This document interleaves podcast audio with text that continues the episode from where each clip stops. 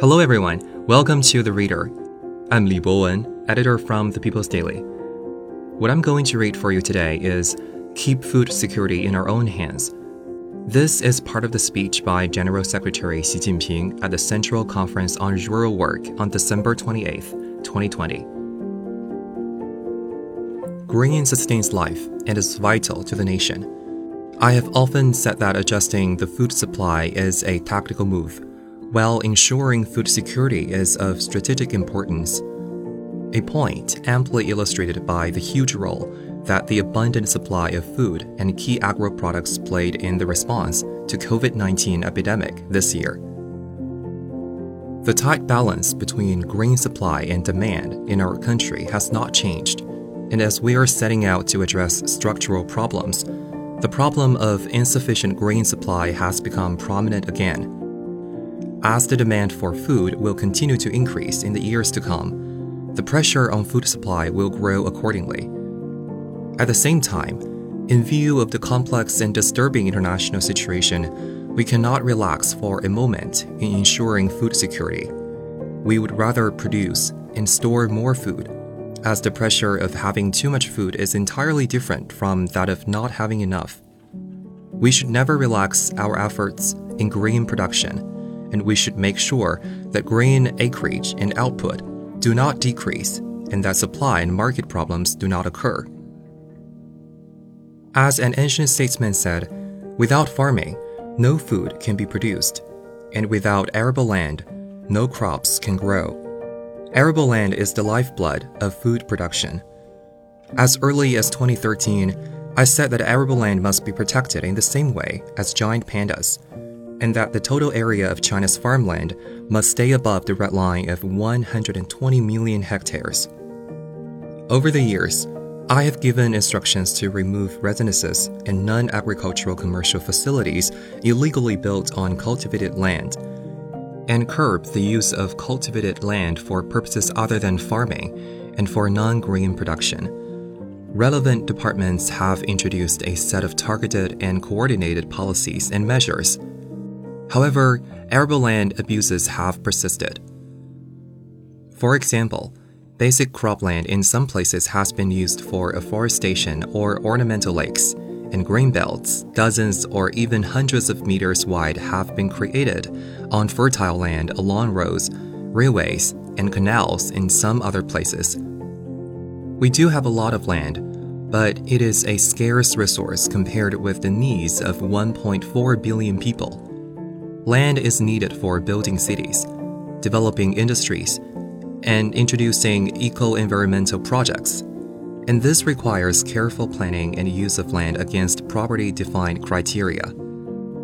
We must not engage in afforestation of cultivated land or go against the laws of nature.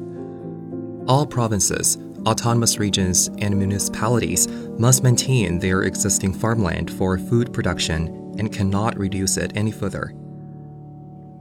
In addition to ensuring the quantity of arable land, we also need to improve its quality.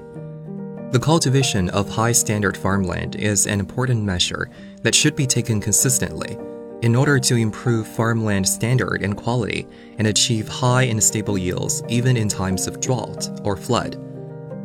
We must have the determination to do so and should not cut corners on the budget required we should attach great importance to the conservation of Chernozem soil, maintain it, and make good use of it. We must apply the strictest and most effective system to protect cultivated land, for which we must adopt compulsory measures with real teeth. Those who fail to carry out orders, who engage in or continue with expressly prohibited acts, or who fail in their duties, must be investigated and held accountable. The amount of cultivated land is limited, so the fundamental route to stabilizing and increasing production lies in science and technology. A new round of scientific and technological revolution in agriculture characterized by biotechnology and information technology is generating major breakthroughs. And all countries are trying to gain an edge in this revolution. As a large agricultural country, we must not lag behind Instead, we should be more self reliant in agricultural science and technology and master core technologies as soon as possible. After much reflection, I think one point must be made clear. Seeds are the foundation of modern agriculture. I highlighted this point at the recent Central Conference on Economic Work. Even if we have all kinds of sophisticated equipment and favorable conditions, it is still difficult to achieve agricultural modernization without good seeds. The question of quality seeds for crops like soybeans has been a problem for years, and progress has not been satisfactory. We need to have the drive to break technological bottlenecks, know the direction and goals full well, speed up the implementation of major biological breeding projects and bring seed resources for major agro products under our own control as early as possible. Relevant departments should accelerate the R&D and application of biological breeding, conditional on strict supervision and risk control.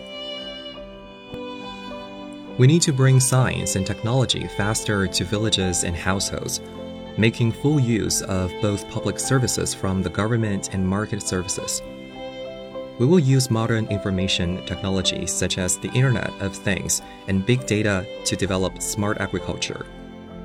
At the same time, we will speed up efforts to remedy our weak links in modern agricultural equipment, such as drying and storage equipment, cold chain preservation facilities, and agricultural machinery. In particular, we will increase our independent R&D capacity for important agricultural equipment and improve the animal and plant quarantine system, as well as the disaster prevention and mitigation system. The key to incentivizing farmers to grow grain is to make sure they get a return from their efforts. In recent years, the cost of growing grain has increased, while the cost effectiveness has been low. And farmers in many places have even suffered losses.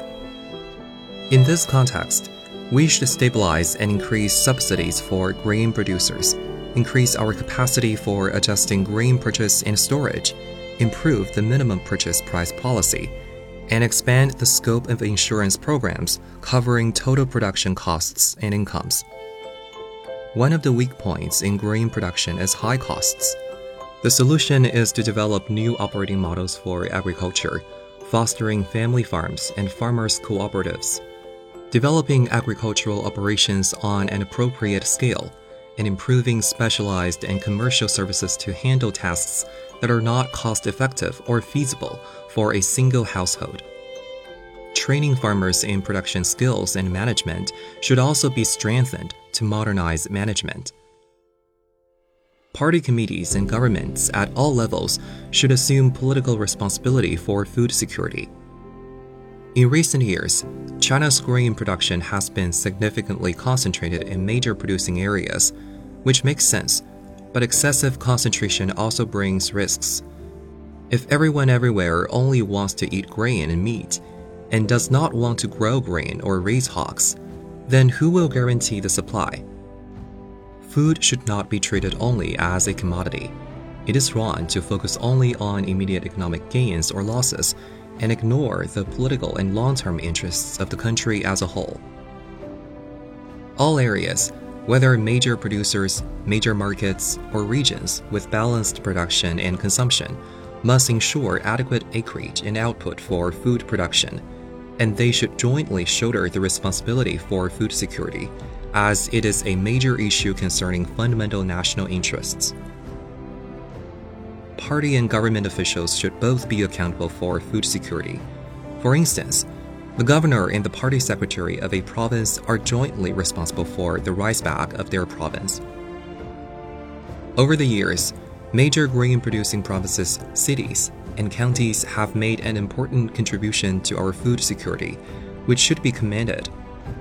For this reason, we will improve the mechanism for compensating major grain producing areas increase rewards and subsidies, and ensure that those who value agriculture and grain production do not suffer economic losses. The food consumption patterns of urban and rural residents are constantly moving up market. In the future, the supply of agro products should be guaranteed not only in quantity, but also in variety and quality. Supply side structural reform in agriculture should aim to foster superior varieties, improve quality, build brands, and standardize production. We should continue to support the recovery and the steady development of hog production.